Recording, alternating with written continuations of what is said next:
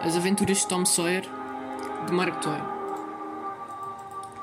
Tom pensou consigo mesmo que o mundo não era assim tão mau. Descobria sem saber uma grande lei da ação humana, isto é, que para fazer um homem ou um menino que visse alguma coisa, basta tornar essa coisa difícil de ser alcançada.